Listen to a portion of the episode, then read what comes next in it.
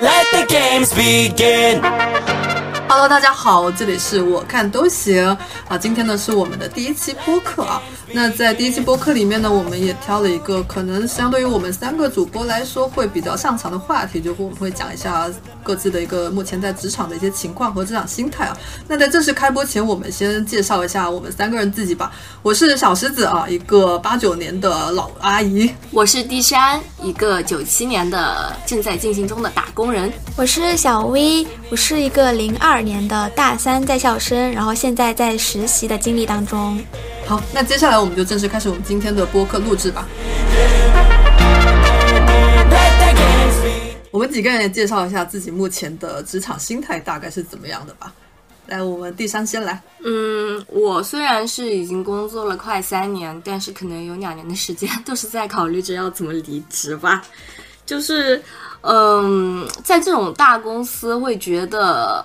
自己的工作其实就是很多任务里面的一个小小的环节，就是可能就像一颗螺丝钉，然后每天就是在那边做着一些机械又没有意义的事情。我可能更想做有创造力的工作吧，就是现在的这种工作压力很大，然后因为我是做工程设计相关的嘛，就会承担很多。后续它的一些工程上的风险，但是又没有办法让我得到，就是说，工作它给我带来一些价值感，所以我就感觉很痛苦。嗯，那听下来，感觉你现在想一直想逃离，是不是因为还是不是属于你喜欢的那种创造性的工作啊？对，就是主要是工作的性质很不喜欢，而且另外一点就是我感觉上班这种状态就很不适合我，因为我就是很不喜欢被别人管。但是在国企就会感觉领导太多，然后干活的人太少，就是会有很多人给你发号施令，但是真正就是你觉得你会服他的领导其实也没有很多。嗯，所以就是。呃，国企这种大环境让你觉得很不想上班，天天都很想逃离，是吧？是的。那有没有想过，就是逃离国企去一些小公司上班呢？我的想法是，就是培养一些技能，然后就自己当自己老板，或者就当数字游民那种，就是不要天天坐班。但是可能不太现实哦。好的，行，那我们小 V 吧。小 V，小 V 现在是因为呃，之前是在家里算是兼职实习，对吧？对。然后前几个月的时候是来到一家公司里面去坐班实习了。对的，对的。嗯，目前是这样。那么我记得小 V，我们在两三是两年前吧，刚认识小 V 的时候，小 V 当时还对我们那群人说，呃，很想去上班，觉得上班很好玩。现在的话，心态是一个什么样的转变？也可以给我们说一下。我我感觉我两年前纯属就是对无，就是自自己认知里的东西有那种好奇心，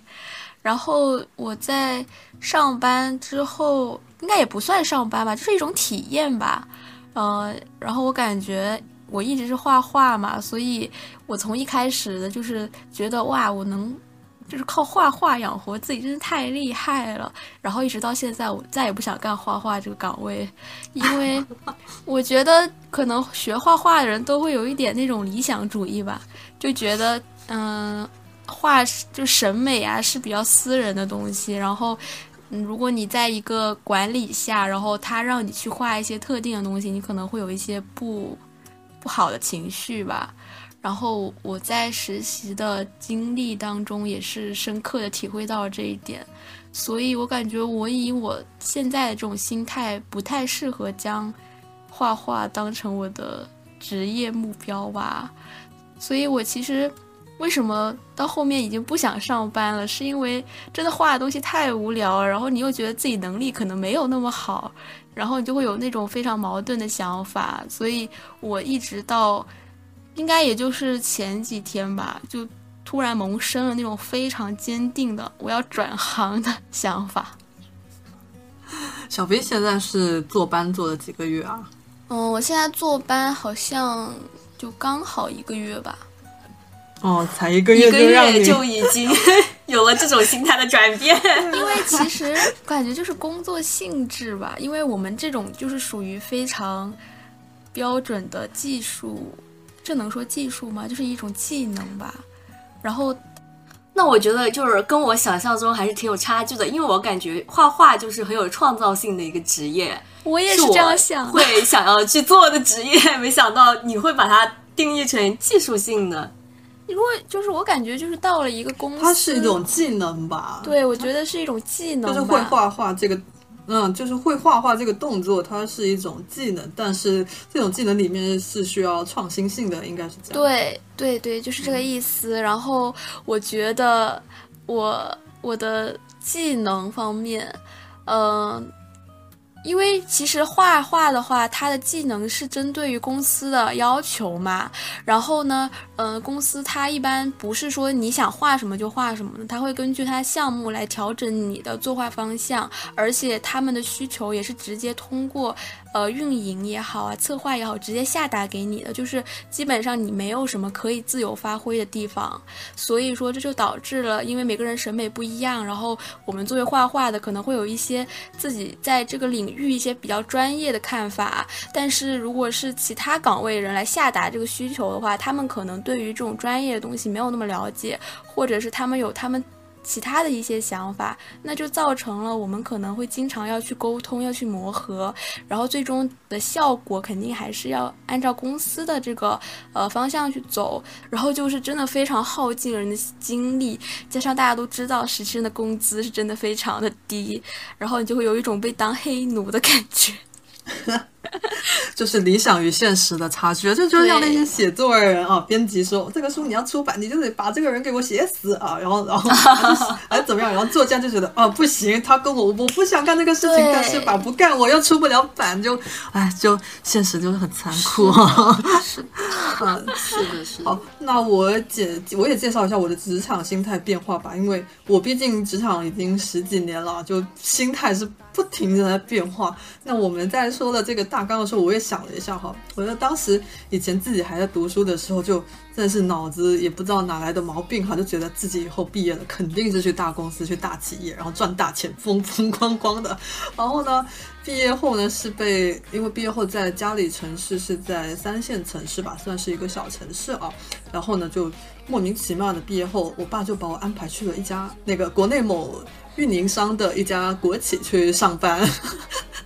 然后呢，在国企干了两年多，当时就是有谦儿这样的心态，就国企。嗯，人多嘛，然后人际关系还是蛮复杂的。对当时一个刚毕业的我来说，就是这种社会人情啊，这些我都 我都很搞不来，我都不懂。然后就国企真的是像我们当时我在的那个部门是有五六十个人，就五六十个人还分了好几个帮派在内斗。然后像我这种刚毕业的，就莫名其妙的挨枪了。我就当时我我我就都干到都感觉自己小时候都有点干抑郁了啊。那也后面呢，就我违背着家里吧，反正我就提了离职。当时离职的时候，是家里是全家反对，爷爷奶奶都出来反对，但是我就跟他们说，我不想在这家公司再待下去了。那后面呢，离开了国企后呢，就去了一家呃，算是我们那个小城市里面还蛮有名气的一家互联网公司啊。然后呢，到后来来了杭州后，呃，六七年前来了杭州后呢，当时也是有一个心态的转变啊。来杭州之前，因为我在我家里不过待了一家公司，就是国企，然后另一家嘛又是比较有名气的互联网公司，好像觉得说哇，自己在家乡待的公司都是比较牛叉的啊。然后来杭州后，我也可以激情满满干一番大事业啊。没想到来了杭州之后，就是哇天哪，就第一次那种大城市的人才的竞争的压力，就是哇，突然间真的是哦涌上来。那会刚来的时候也，嗯，找工作也找了有可能有两个月左右哈，才勉强找到一家，去了一家初创公司，哇，真的是。然后到后来呢，就越来越对自己没信心哈。然后初创公司后面呢也倒闭了啊，然后后面呢又去了一家，就是我上一家公司哈，然后被被老板。一直 PUA 好 PUA，我们一会再来展开讲讲啊。被老板 PUA PUA 了将近两年，真的又受不了了。最近呢，我是今年开始了我的第五家公司啊，在第五家公司上班，目前的话是上了将近两个月，下周五就转正了。那这家公司目前的一个情况呢，刚才简单介绍过，也就是一家三十多人的小公司这样子啊。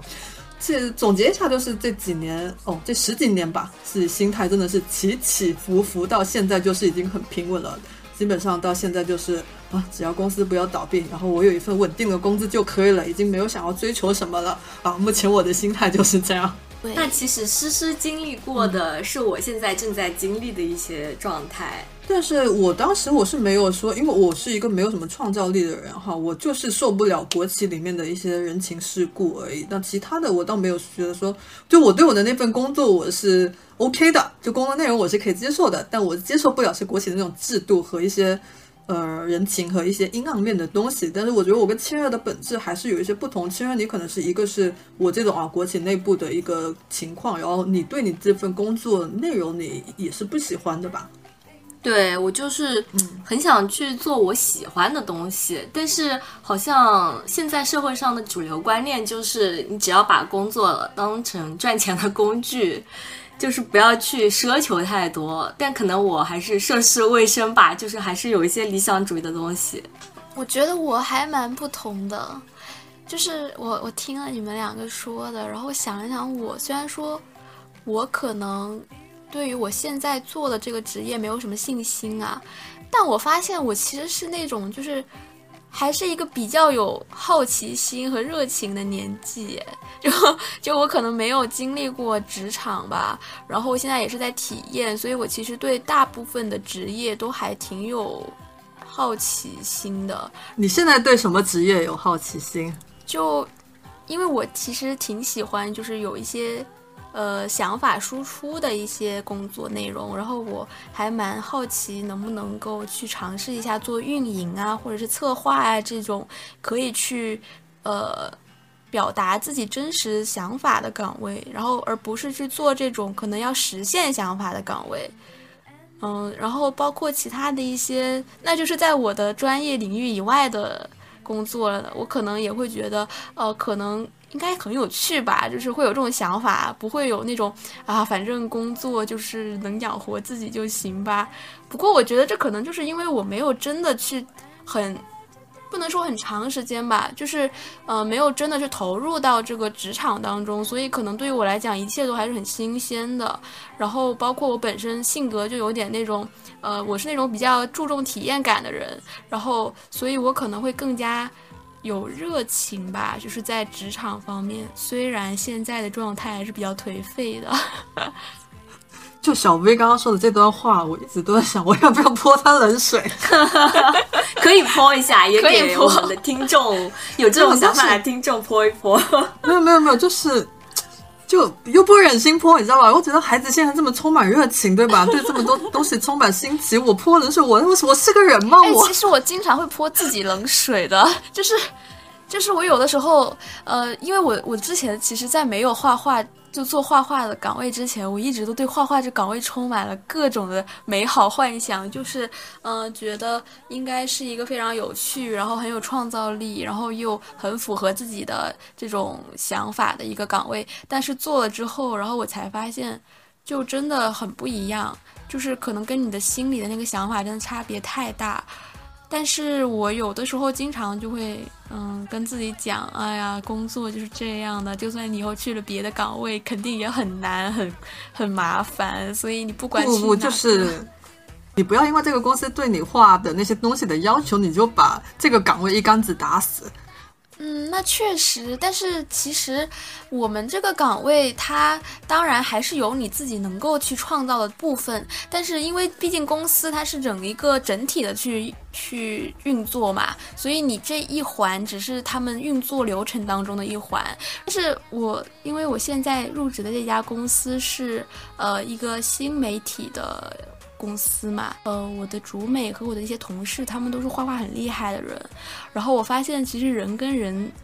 就是对事情看法真的很不一样哎，就是他们对画画的热爱就到了那种，就算我画我不喜欢的东西，我也愿意，因为我就是喜欢画画。然后对我来讲的话，可能就是，呃，我我可以画我不喜欢画的东西，但是我没必要就是一定要走这条路。可可能也是因为我对其他岗位也有一样的兴趣吧，然后他们可能对其他的岗位就没有什么兴趣，他们就比较就是专一。就是对于画画的这个方向是比较专一的，然后我就属于那种四处发散我的好奇心的人。可能也是因为你现在是处于一个呃还在还没正式踏出职场，还对一切都很新奇的这种心态。对其实你刚刚说你想做运营啊、策划，哎，估计你上了岗后跟你现在的这个感觉是差不多的。也不是说当运营啊、当策划，所有东西就能给你去说个够，背后还是有很多只看得见和看不见的手在推着你。对对对，我有的时候其实也也会适当的给自己稍微泼点冷水，加上其实 看网上的，比如说就是一些社交平台，嗯、他们都会有很多这种相关的一些内容啊。其实很多人他们的怨气也是比较大的，所以你可以看到，就是大家其实都差不多。哎，那刚刚就是小狮子他说到职场的 PUA，其实想听听大家对职场 PUA 的看法啦。PUA 啊，就你们有经历过什么 PUA 吗？你们先讲讲吧。嗯，我的话，其实我会感觉没有特别明显受到 PUA 的感觉，只是我对于领导对我安排的一些工作，我会感觉很不满。就比如说，我的本职应该是一个设计嘛，但是领导会给我安排很多就是设计之外的工作，就是一些可能技术含量不高，但是嗯又非常浪费时间的工作，我会觉得这些工作。就明明不是我应该去负责的，而且我们最后就是每年会算产值，但是这些工作都是不会计算在最终的产产值里面嘛，就是它不会转化成我的工资，然后这一点我就会感觉很烦，但是我就不知道怎么样去区分领导给我安排的工作是否是我分内的工作这个界限。那这些工作你们公司除了你之外，你觉得有其他人能做吗？都可以做呀，大家都可以做，我也不知道为什么要安排给我做，就是这种性质的工作。那他是只安排给了你，还是说其他人有安排啊？就是领导直接就扔给我啊，而且不是说跟我商量说，哎，这有份呃这个这个东西你要不要做一下，就是直接给我，好像非常理所应当的，就每次领导颐指气使的就扔给我一个我觉得不属于我分内的活，我就会感觉很生气，但是我又不知道怎么去拒绝。然后另外一点就是领导会给我们画饼嘛，不过我觉得应该每个领导都会吧。就是我们可能每年会有一个绩效沟通的环节，然后这个环节说起来是呃我们向领导提意见，但其实主要是一个数值，然后领导给你画饼。就之前大概呃前两个月我去做绩效沟通，然后我们每年都会有一个呃就是评级嘛，它会分优秀、优良、良好这样的等级，然后我就是良好嘛。可能大部分人都是良好，但是领导就会在说完良好之后说啊、呃嗯，但是呢，你在我的心里是优秀这样的话，后面后面结束了之后，就是和其他同事沟通，原来所有的良好都得到了这一句“你在我心里是优秀”这样的大饼。就是当领导的，就是呃，可能有一些先扬后抑或者先抑后扬都是要的。就是必要的一些话术，管理团队对，必要的一些话术。话术，对。然后当然有一些可能就直接他也不擅长骂人，那有一些他可能就只会骂人，不会讲好话。但我觉得，呃，当一个要算是一个比较合格的管理层的话，就是褒贬你都要去给人家讲出来，然后都要人家知道他的优势在哪，他劣势在哪。反正一些话嘛，该讲场面话该讲还是得讲讲。那他也害怕说，呃，只只指出员工的一些不好，那会不会是员工心里受伤之类的东西？你刚刚说那个绩效面谈的时候，那个说要向领导提出建议，你当时有提吗？呃，根本就是没有，我就提了一个非常无关紧要的建议，但是那句话说完之后，我就看见我们领导那种意味深长的表情，好像就是在说，嗯，说是让你提意见，你还真敢提意见，然后我马上就住嘴了。那你有没有问过提其他同事，他们有没有提意见啊？我问了呀，大部分人都是没有提意见的。哦，哎呀，你国企好复杂。对啊，就是这样。嗯，哎，那要不小狮子你说一说，就是你作为管理层是怎么 PU 领导的吧？就是学会了之后，我可以反 PUA。这个要么要么那个小 V 先说吧，小 V 啊先先说说这这这这近一年，作为一个实习生有没有被领导在批，然后我再来说我的。我其实我感觉就是行业特殊性啊，就是我们这个行业可能被 PUA 的是，也可能是我没有体验到那么深啊。就是对于我来讲，我在被 PUA 的过程，就是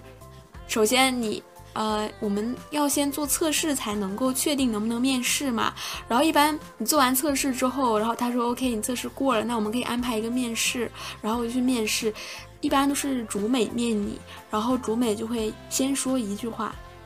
嗯，你画的还是有一些问题的，但是呢，我觉得你还是很有发展空间的。然后呃，这个是这个我不知道算不算 PUA 啊，但是基本上我面试的每一个主美他们都会这样说。然后还有一个就是，呃，你入职了之后，可能你会先跟主美和你的同事之间磨合一下，然后大家可能会。嗯，比如说主美可能会分一些任务给你，然后你画出来之后，然后他又会像面试一样露出一模一样的表情和一模一样的语气，说：“嗯，我觉得你画的还是有很多问题呀，但是呢，这对于我们的项目来说也刚刚够好了。”然后，呃，他一般来说在。在跟你沟通的时候，他还会加上什么？哎呀，你知道现在美术生是不好找工作的，所以公司能给你这个机会，你要好好珍惜。然后在我们公司里好好的干，然后发挥你的特长，给公司带来有用的一些呃转化之类的。然后你。就是以后在公司待的时间够久的话，我们会给你考虑加薪啊，或者是让你担任一个更加重要的职务啊。呃，你现在就是一定要好好画，但是你给他就是完成你的任务之后，他又会用一样的语气告诉你一样的内容，然后说啊，你画的还是很有问题呀，但是对我们公司来说还是够的，然后之类之类的一些就是诸如此类的，反正都大差不差的话吧。因为我只是一个实习生嘛，我就是那个非常微小的一个人，所以。可能我经历到的跟正直经历到的有一点不一样吧。然后我我目前为止的经历大大不差不差，就都是这样子的。但我觉得这个是我个人觉得有点 PUA 啊，因为我感觉就是也可能是我们画画的人本身就有点。是骄傲那种感觉，就是有点傲傲的，然后大家就有点禁不住批评吧，这可能就是一种批评，但是在我的想法里，可能就会讲它归类成就是 PUA 那一类。嗯，刚刚讲的你有一句话，我觉得就很明显的在 PUA，就是现在的美术生也不好找工作啊。那言下之意就是。啊，我给你这份工作是你的荣幸啊！这句话就是很明显的在 PUA。对呀，就是其实这种话我也听了不少了，就是我也不知道整个大环境是什么样的，但是我觉得就在我这个岗位上听到这种话还是非常常见的。哎，这我突然听小薇说这段话，我突然觉得说画饼和 PUA 还是两码事情哈。对呀。就我一直很分不清画饼跟 PUA 它这个本质的区别在哪。就有的时候你听领导说一些话，你会觉得有点奇怪，就有一种不好的感觉，但是你又说不上来。然后你可能慢慢的就会把它归类成，就是要么就画饼，要么就 PUA。反正我觉得这两者还真有点分不开。画饼是给你画一个未来，对，画饼，但是很可能就是他给你规划一个非常好的蓝图，但是根本不会去实现。对啊。但是他就用画饼这种途径去激励你更加勤奋的工作。是的，是的。好，那，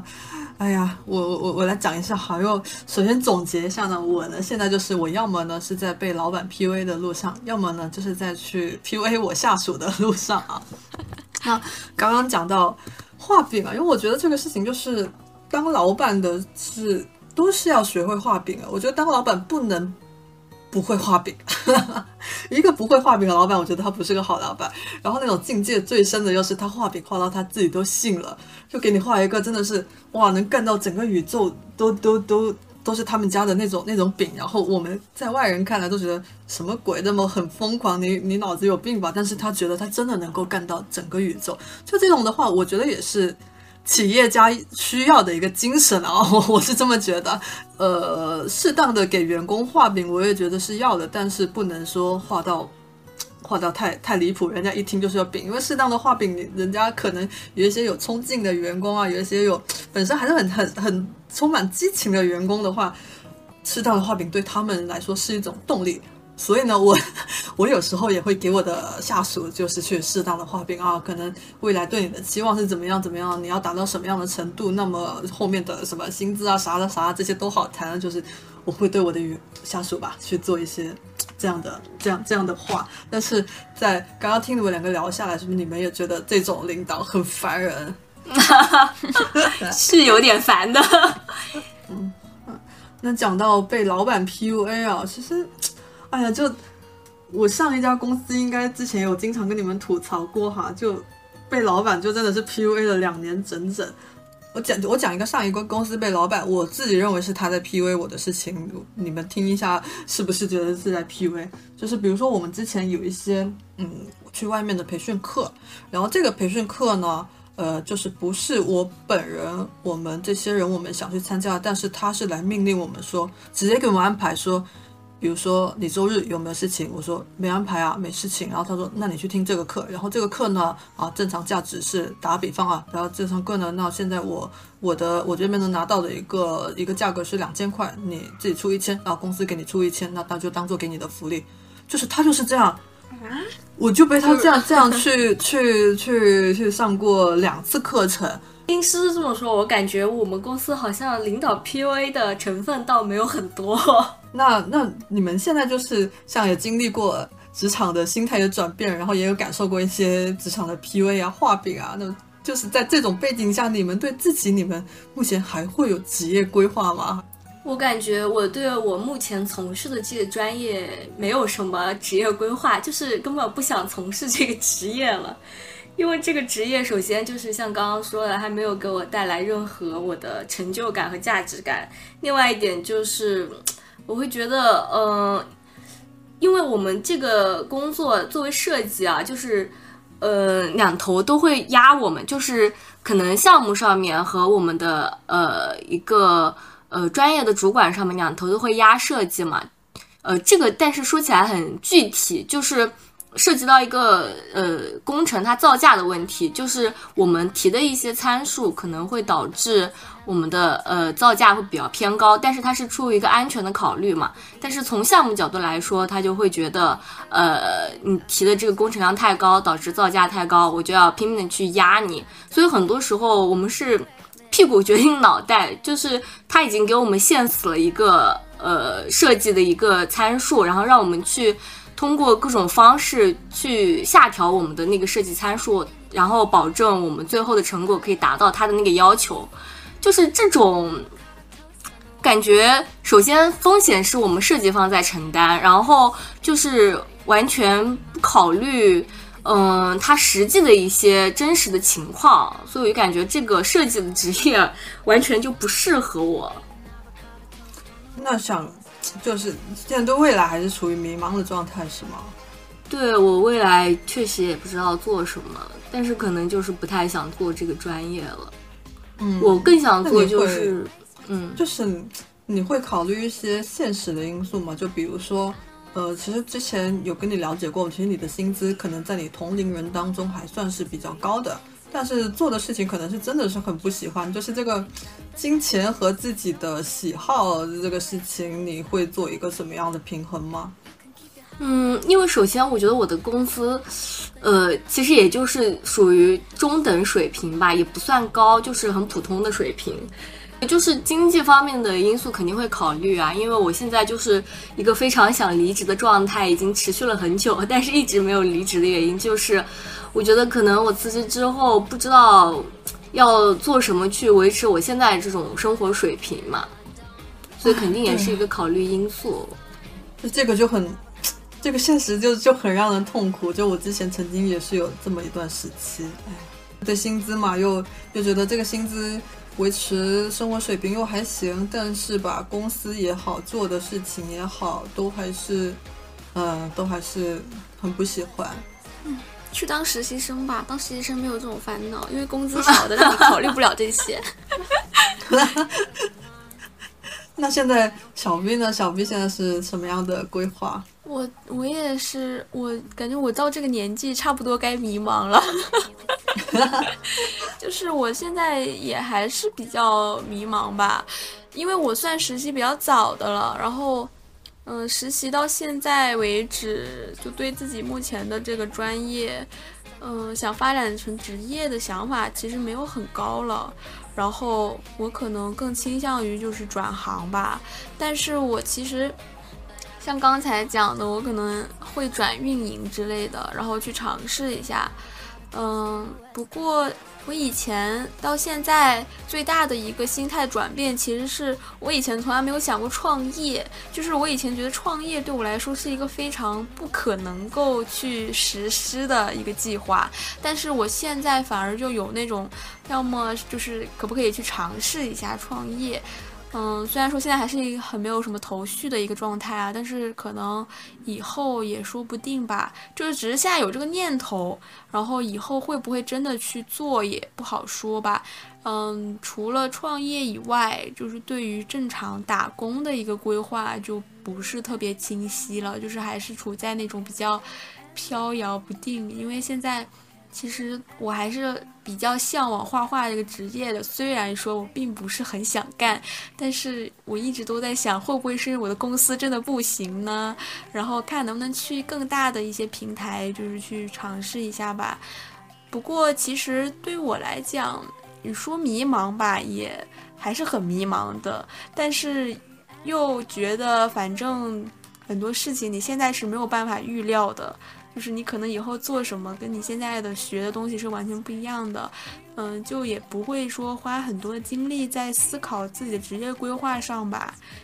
觉得现在还是比较想体验当下的这种状态。嗯，其实迷茫是常态嘛，我觉得，嗯，不管什么样的年纪的人都是会迷茫的。不，但是，哎呀，我现在完了完了，有点想说鸡汤了。说一说，丁丁。就是像之前，就比如说一些下属有时候迷茫啊什么的，然后反正我自己，因为在我二十几岁吧，差不多可能介于你跟小 B 现在这个年纪中间的有一段过程，是人生中现在一个最迷茫的那段时间啊，然后。呃，因为当时是从国企毕，从国企出来后，诶，我去玩，然后摔了腰，我在家里因为腰的问题，我在家休息了八个月，然后那八个月都特别迷茫。然后当时我看了一本书，然后那本书里面有一句话，就是真的是对我对我近十年都是有个影响吧，就是说，如果你现在迷茫的话，先不要去想太多，就只要把今天的事情做好就行了。然后这真的是这这句鸡汤，就是激励着我走过这十年的路。然后。然后，哎，我我再问一下，如果说你的领导对你说这种话的话，你会什么感受？因为我真的是，我我每次我在对我朋友也好，在对公司的人也好，对下属也好，去说这句话的时候，我觉得我都是很发自内心的去跟他们讲我的非常真实的感受，但真的不知道人家听了会怎么想。哎，我觉得同样的话，就是不同的角色说出来，体验会很不一样。就是你作为朋友跟我说这句话，我会觉得，嗯，你是在鼓励我。但是如果是我的领导在跟我说这句话，我可能就会觉得，啊，那不就是让我天天就是加班好好工作吗？不要想太多，不要想有的没的。哦，好吧。小编呢？你听到这句话，你什么感受？我，我也不知道，因为我其实很少会有。因为我的工作原因吧，我我其实很少会有就是跟领导有什么非常直接的一些接触。嗯，没有没有，就是就是就是问你，如果说你的领导对你说这句话，你你会什么感受？我不知道，我会觉得有点怪。就是要看我跟领导的关系怎么样嘛。比如说，如果这个人真的很厉害，然后我特别崇拜他，然后我觉得他做事非常厉害，那他说这个话，我可能会觉得，嗯，我觉得他如果有这种想法的话，我可以向他学习。但如果他就是那种天天给我发活，然后然后又不做任何事情，也不知道他平他平时在干嘛，突然冷不丁给我来这么一句话，我觉得特别莫名其妙，然后我就会觉得他在 PUA 我。那如果是刚才那句话是我对你说的呢？我就会觉得，就是像刚刚那个地山说的呀，就是朋友的一种鼓励吧。然后我觉得听起来就会比较，嗯，就是就比较有干劲之类的那种想法吧。就基本上都是正面的一些情绪，但是如果是上下级的话，就要看实际情况。所以真的是哦，你们这么说，我悟了，真的角色很重要。那就像像之前我上一家公司的老板会逼着我们去看一些，嗯。管理呀，或者是一些很励志的什么稻盛和夫那些书籍啊，但其实我自己在看的过程中，我我我我就是有点天使和魔鬼在打斗，就是天使就是说，其实他的书里面确实是有一些内容比较好的。当然比较好，有一些也是我目前还不认同的。然后另一个角度就是想，这本书再好，只要是你老板你让我看的，我就全面否认里面的内容啊！你怎么让我看都 就是就什么内容，就你要强加给我的思想哦。比如里面有一点我最不认同的，就是他觉得人生，呃，呃人生的什么所有动力都来自于工作的热情。我说我呸，你滚！啊，就是就是。呃，反正老板让你看的，你就会因为这个角色就会先给他否认掉，就什么鬼？你让我看的一定不是好东西，我就不能接受。是啊，我感觉这种有上下级这种权力关系存在的时候，就会天然的形成一种对立的关系。哎，所以上下级关系真的是很妙啊，就是管理的大学问啊。哎，刚刚还有一个点，我也想就是想想聊一聊，就小 V 说有了创业的想法，然后刚刚既然你说你也有过创业的想法，是吧？嗯，也不算创业吧，就是因为我不喜欢别人管我嘛，就是想自己当自己的老板。但是创业这件事情，我觉得需要很多的投入的资金还有精力，所以可能是有点难。如果像现在你有一笔创业资金，然后你会呃拿着这笔资金真的去创业吗？嗯，我还没有明确的创业的想法。嗯，小 B 呢？嗯。那我也要可能要看阶段吧，就是如果是在现在这个阶段的话，可能不会立马实施；但是如果是已经就是工作过一段时间的话，可能会去，就是真的会开始创业。嗯，那我是不会，因为我我就是很明确的，呃，从很久之前我就很明确的知道自己不是一个适合创业的人。我可能还是比一个比较追求稳定的人，然后我觉得创业就是高风险高回报，但是也 就不这种这种这种就不太适合我，我就很怕，很会害怕说，呃，那万一失败了怎么办？那我可能一切要从头开始，即使是不考虑钱啊这些时间啊什么，我都觉得说很可怕，然后会。创业可能你对一些员工，如果说你失败了，那对大家也是不负责任的一种表现啥的，我就我就会去想想一些我失败后的场景，而不会先去想象说我成功了怎么样。就，哎呀，就自己就是这种很不适合当企业家的这种性格吧。所以我真的是我有钱，我就可能拿去做一些投资啊什么的，我都不会想要说自己去创业啥。所以我真的是每次听到说。有有人想说，嗯，那我就去创业啥的，我就觉得我会很打自发自真心的很佩服他们的这种有创业的那种勇气。哎，那那呃，小狮子，刚刚你说到就是你是一个其实内心比较追求稳定的人，那你就是呃对体制内的工作现在是有什么看法呀？啊，说到这个，刚才职场心态那里我忘讲了一点，就是。我在三十岁以前哈，我是超级看不起公务员这种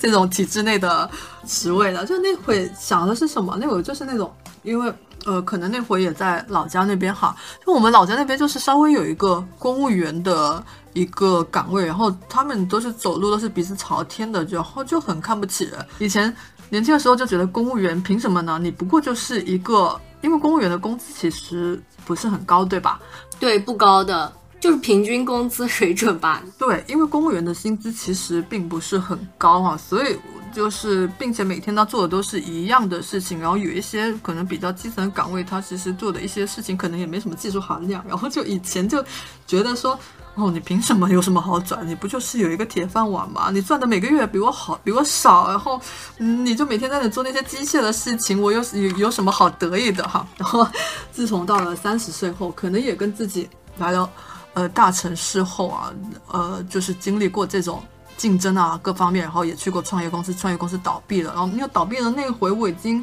可能刚好是三十左右吧，三十左右，然后那会就是不是之前大家都会有说啊，三十岁以上就不好找工作了，三十五岁以后啊就更怎么样怎么样哈，就然后到现在自己已经快三十五岁了，就是会有这种三十五岁的职场焦虑在。现在嘛，反正。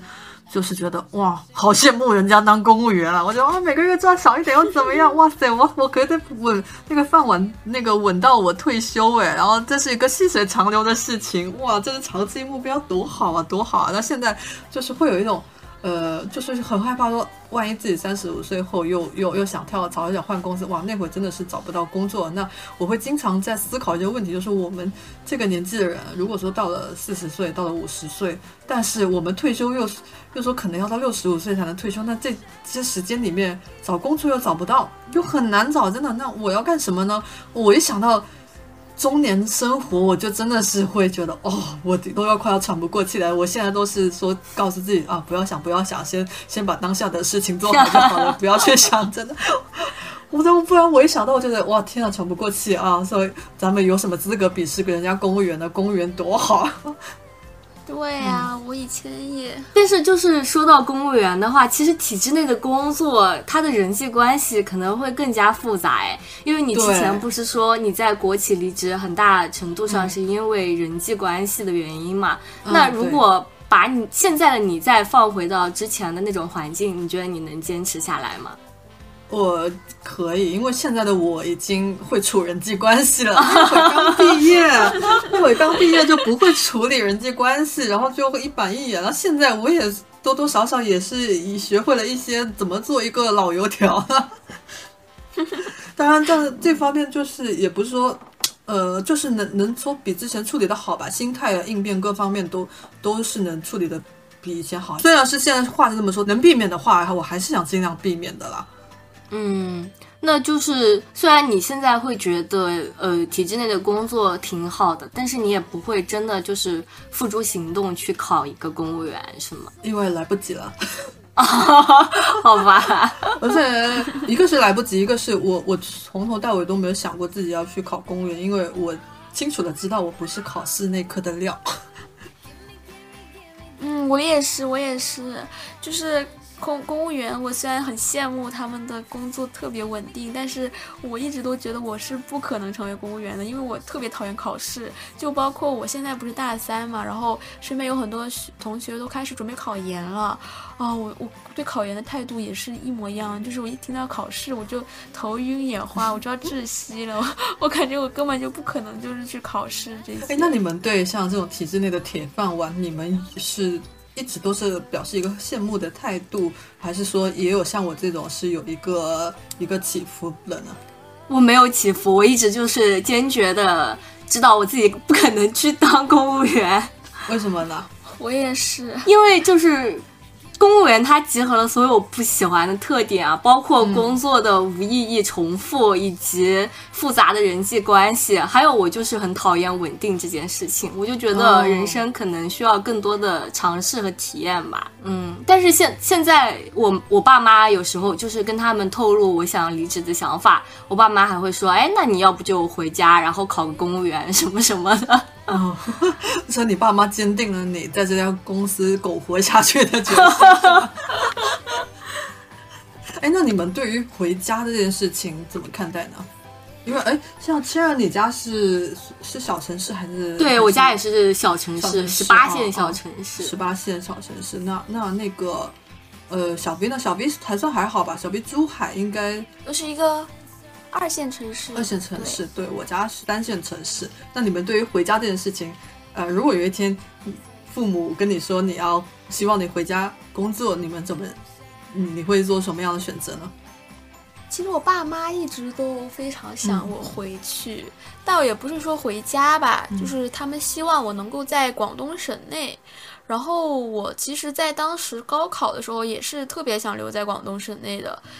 然后后面不知道为什么就来杭州了，也也不太知道为什么，好像就是觉得杭州是一个我没有来过的地方，然后我可能对这边会有点新鲜感，嗯，就来了。然后一直到现在，我已经快要毕业了，我的想法其实还蛮倾向于就是留在杭州的。嗯，那留就是你不太想回广东工作的原因是什么呀？嗯，我倒是也不是不想吧，就是可能我的朋友啊什么的都在这边，然后如果我要回去的话，嗯，就会有一点不知道该何去何从的感觉吧。就其实你是不排斥回广东的，只是说你相比起来，你会觉得待在杭州更舒适。对，就也不是吧，就是如果是按照城市来讲的话，我反而会更想回广东，因为我会觉得广东是一个让我特别有亲近感的地方，然后我会有一种归属感。嗯，但是如果是在杭州的话，呃，它就没有让我有非常强烈的一种归属感吧，我还是会觉得自己就是一个外地人，然后在这边打工什么的。嗯，但是如果是从个人的方面来考虑的话，我可能会更想留在杭州，因为。可能也是刚才讲了吧，就是朋友啊什么的都在这边，而且还有一个问题就是，其实我还是挺喜欢杭州的，就是杭州的整体的一个，嗯。氛围吧，就是整个城市的一些风景啊，还有它的一些其他的一些方面吧，就是让我觉得杭州还是挺好的。然后我觉得如果能留的话，我也挺愿意留在杭州的。嗯，那第三呢？嗯，回家这件事情我也是根本不考虑的，因为我家那边就城市很小嘛，工作机会也很少，不管是。做我现在的工作，或者是说我转行，我觉得工作机会都很少，所以根本没有回去的意愿。而且我们家那边，就是你知道，我大学就是呃一心就是想要考越远越好，因为我从小到大都是属于被父母管得很严的那种。然后我就很讨厌在家里面那种嗯被管教啊，然后非常拘束的状态。所以如果我离职了，我可能也不会回家，就可能是去别的各个地方，然后旅居这样吧。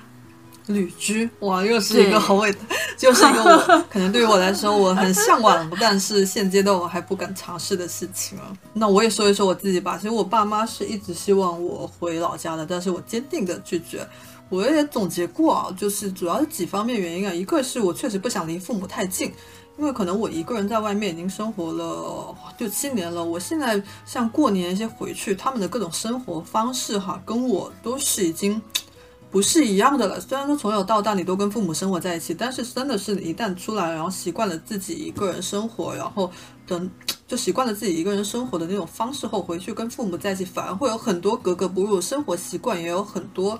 很多不搭的地方，那第二个呢，也也是还想离父母远一点，就是，呃，毕竟年纪到了啊，回去要被催婚了 这方面，所以就真的不想离父母挨太近。然后我还有一个很深的感触啊，就是刚开始问你们，就是你们自己的朋友们都是在，都都来留在老家还是在哪？那我自己的朋友啊，我大除了说我在杭州交的朋友外，我以前在老家那边交的朋友。大部分人还是留在那个城市比较多一点，然后包括说一些同事啊也好，或者是同学也好，基本上都有出来的，但是大部分还是留在老家。然后我回去后，我跟他们一些沟通这方面啊，比如说一些谈的事情，我会觉得慢慢的就大家谈不到一块儿了，就有些时候我觉得说。比如说某些观点，我觉得哇，他们想的好浅薄，就就就我会有一种自我优越感，说哎，我我的认知层次各方面都在他们上面哈。但是你回过头来看一下，我靠，人家在那里可有车有房哈，有儿有女，然后赚的，然后那个啥，你看他一个月可能就三五千块的工作，他不知道为什么全身上下背的都是名牌，开着一辆名车，然后莫名其妙，你知道吗？然后住的大 house，就就是我就经常。这是怎么回事？我到底是哪一步错？然后看看自己在在大城市里面哈，所谓的精致穷，就是我这种人啊，就是可能表面看起来光鲜亮丽，然后朋友圈也是哦，可能可能就去哪里玩，然后每天就有可能精致的下午茶之类的东西，结果呢自己什么资产都没有，他觉得哦天哪，我有什么资格去去去觉得我的我的什么认知层次，我的什么格局比他们高，有个屁用呢？就是会陷入这种自我矛盾中。但我觉得这个还是看个人吧。就我觉得我在这个阶段，嗯，反而会对就是资产啊什么这些东西没有什么特别高的追求。就是我感觉人只要能，我个人感觉啊，人其实追求更好的生活是正常的。但是你要考虑很多因素，比如说有些人他可能本身家里就非常有钱，然后他其实并不需要很努力的去呃去挣钱啊什么，他也能过很好的生活。然后有些人他可能就是觉得嗯。能能吃饱饭，然后不饿死就行。那我觉得就是每个人生活态度不一样吧。就是我我很难把资产啊跟这种呃就是人的思想什么挂钩。就是我觉得如果说我不想跟这个人相处了，或者是我觉得啊好像我们聊不到一块儿去，我其实不会拿其他的东西去对比。就我单纯会觉得啊，那我们就聊不到一块去，那我们就不在一起玩了。呃，不会去关注他有没有钱啊什么的。可能我现在还没有到那种需要就是积累自己的一些积蓄啊什么的阶段吧，我就不太会去考虑这些原因。第三呢？嗯，你是说朋友这方面吗？就是说，比如呃，像回家就跟之前的朋友，你有没有觉得有一些断层？哦、其实我感觉我好像属于那种，就是每个阶段有每个阶段的朋友，但是毕业之后啊，就是我高中、初中那些同学，其实我交流的都不太多了。然后可能玩的比较好的，其实还是在大城市发展的比较多，就是会更有共同语言吧。但是我觉得朋友其实并不会造成我就是考虑是否要留在一个城市，并不是我考虑的一个决定的因素。因为我觉得就是朋友到哪儿都可以交得到嘛。嗯，嗯，哦，那这个确实有可能切尔跟我我跟小 B 的想法可能不太一样。那我其实像对于我们这种离开，怎么说呢？离开，我觉得就背井离乡，其实你去哪都是背井离乡嘛。无论是你去哪个城市，你都是不在你自己熟悉的那个城市的。那其实一开始我本来我以前也有过一段想法，就是反正都是不在哈，我去杭州也好，去南京也好，还是去北京也好，反正都一样，我都是只是换一个城市生活。但是现在就是真的在这边已经已经待了七年了，那有有会有小 B 的那种想法，就是会有一些，比如说我的人脉资源啊，然后我的一些生活习惯啊，都是在这边的。我现在我也基本上没有考虑过说我要离开杭州这个城市，但是我就是很羡慕说像亲人，然后像之前金明啊，都是有一种说我想存够一笔钱，然后我就要去旅居。就是我很羡慕你们，你们有这样的勇气，我也很想做到这样的事情，但不知道为什么我就是踏不出这一步。嗯，因为可能跟你之前说你还是更倾向于稳定的生活这种生活观念有关系吧。对，可能是，而且我怎么说，就是我可能不是一个很嗯很会交朋友的人，然后。我比如说，我会很向往说，嗯，我要去这里玩，这里去去去这个城市玩，去那个城市玩。但是我觉得，就我会我我会想说，我一定要在某一个地方有一个熟悉的窝，有一个固定的窝，然后我再去去这去这玩没关系。但是你跟我说，如果你要我说我要去这段城市生理生活一段时间，然后我我我又要去下一个城市生活一段时间，那这个就是我做不到，就是还是趋向于稳定这样。所以还很佩服你们有这样的勇气。嗯，我也没有这个勇安气全感吧。我现在还只是在一个就是期待那种生活的 阶段，但是还没有真的迈出那一步。嗯，我其实对于就是像刚刚你们聊的那个旅居，我就处在一种很奇怪的感觉里。就是我感觉如果让我去旅居的话，我还是挺愿意的。但是有可能我旅到一半就不想旅了，然后我就想赶紧回家。在我，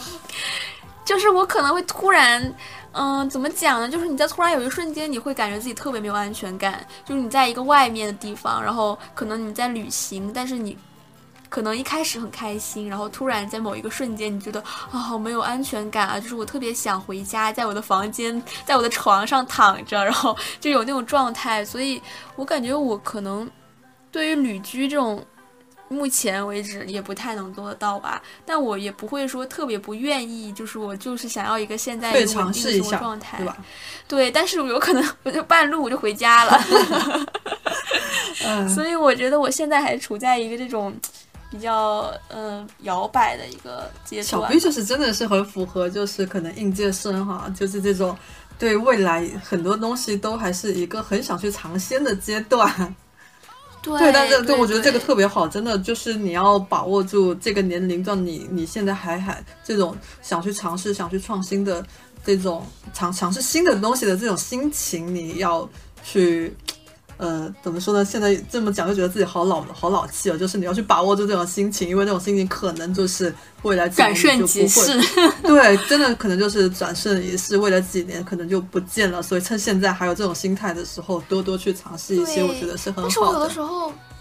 但是我有的时候还真的会给自己泼那种非常冷的冷水。就比如说我，虽然说我会有这种心态啊，但我有的时候就会想说，啊，那会不会到后面我什么都想干，然后什么都没干好？但是我的身边的同学们，他们已经很稳定的在朝一个方向去进步啊，去努力的去想要呃完成自己的目标啊，然后我就特别担心，就是到以后我会不会就是变成了那种最不稳定、最没有安全感的状态，然后其实身边的人已经在有一个非常坚定的一个方向了。而我有的时候这样想，就会觉得 挺难过的。我觉得你可以给自己定一个时间嘛，比如说，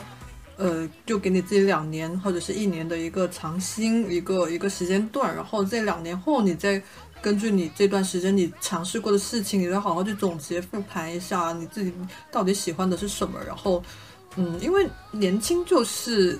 最大的一个试错资资本嘛，对啊，就是你现在不试不试的话，未来就没有机会，而且两哪怕只是说一个两年的时间而已，你你现在几岁？二十一是吗？对，也就才二十三岁啊！天哪，好想哭。也也就才二十三岁啊！你到了那会儿，你再好好想想，然后再去走专业的路线，再再真正的去做一份你觉得合适的活，这样也是很 OK 的。在我看来，完全没什么大问题啊！哎，你们是算虚虚哎呀岁，的不要在意这个 小细节好吗？对，人家都对姐都已经快三十五的人了，你要跟我计较这个东西？对啊，你真的还很小，生活充满了无限的可能。哎，我有的时候真的会很很有这种想法，就是因为我其实是那种非常容易焦虑的人，我本身性格是那种比较敏感的嘛，然后就肯定会有很多负面的情绪，你是控制不了的。然后在那种阶段下，我就会特别的呃想找各种方法，然后去安慰自己啊，比如说。最用的最多的方法就是没事，我还很年轻，呃，我还可以去尝试很多东西。但实际上，我觉得就是可能怎么讲呢？不知道，不知道还能尝试多久吧？因为我怕我我现在在这个年纪就失去了那种好奇心，然后到最后还是就什么都没有做做到，然后我就会有这种的非常不安的一种念头。所以就是你给自己定个目标嘛，给你自己一个实现嘛。哎，我经常给自己定目标，但是不是你，你给你自己一个时间，就是这个时间，就是你可以去尝试，去去做一些试错的事情。嗯因为真的，真的还是那句话，对年轻就是一个最大的资本。现在这个资本我都已经不具备了，我哪怕我想去做你现在这些事情都没有了。但是这两年，比的就打个比方，你定给自己的时间是两年，那这两年真的你可能能够得到很多人工作了五年、十年都得不到的一个一个结论，还是说一个一个一个想法、一个追求这样子哦。是的，是的，我之前听一个播客，然后忘了是哪个播客，然后那个有一个就听众吧问了一个主播说，你觉得是应该趁年轻的时候出去多看看，还是说等到老了退休了再去多看看？然后那个博主哦好像是道长啊，然后。主播就说，肯定是年轻的时候多看看，你就是是得在年轻的时候出去多看看，你才知道你自己想要的是什么，然后这些经历能够带给你的，你能够带着这些经历去在你以后的工作生活中，才能去拿着这些经历给你以后的生活去打造一个更好的一个一个基础，一个成以当做是一个成本资本这样子。这个就是你刚刚说的那个那那个东西一个道理嘛。嗯，是的，是的我以前会有一个想法，就是说，反正年轻的时候先好好工作，我老了我有大把时间去去旅游，去去环球旅游啊之类的。但是确实啊，就是这个想法，就是可能就是不太合适，就是就是毕竟那句话怎么说来着？读读什么？读万卷书不如走万里路。万里路。啊，对对，就还是还是有道理的，就是这个时间顺序也是很重要。那小 B 现在我觉得完全是有试错的时间资本的。而且我感觉很重要的一点就是，呃，你现在想做的事情，可能再过个五年、十年，你发现你就已经丧失了那种热情，还有你对生活那种敏锐的程度。就我感觉，我现在就是和我刚毕业那会儿心态就有挺大的转变的。因为我刚毕业的时候会觉得好多事情我想去学习啊，去尝试啊，但是现在我会觉得。哦，好像这个工作已经消磨殆尽了我对生活的热情。就是我下班之前，我还会回家练琴呀，然后写东西啊，或者学画画啊之类的。但我现在就感觉回来之后什么都不想干，就是有时候就是做自己不喜欢的事情，真的会消磨掉很多东西。嗯，哎，所以啊，小兵两个过来人已经给你 给你建议了。好的，好的，好，那要么我们今天播客就差不多到录到这儿。好的，好呀，好可以呀。那反正今天因为也是我们第一次录播课啊，就是前面可能也有一些聊的不是很好，反正也不知道有没有人能够听到我们最后讲的这一 这一句话、啊。如果说真的能完整听下来的话，那真的非常感谢大家对我们的包容和支持啊。那呃，最后吧，如果说你们在职场上也有像我们一些心态转变啊，或者是一些规划啊，或者是职场上遭受过什么 pua 啊也欢迎你们在评论给我们留言啊我们大家一起讨论讨论好的好的那我们今天就先这样啊谢谢大家谢谢大家下期再见拜拜 a little bit tired of quick repairs to cold a little bit tired of sinking is water in my i'm barely breathing tryna stay afloat so i got these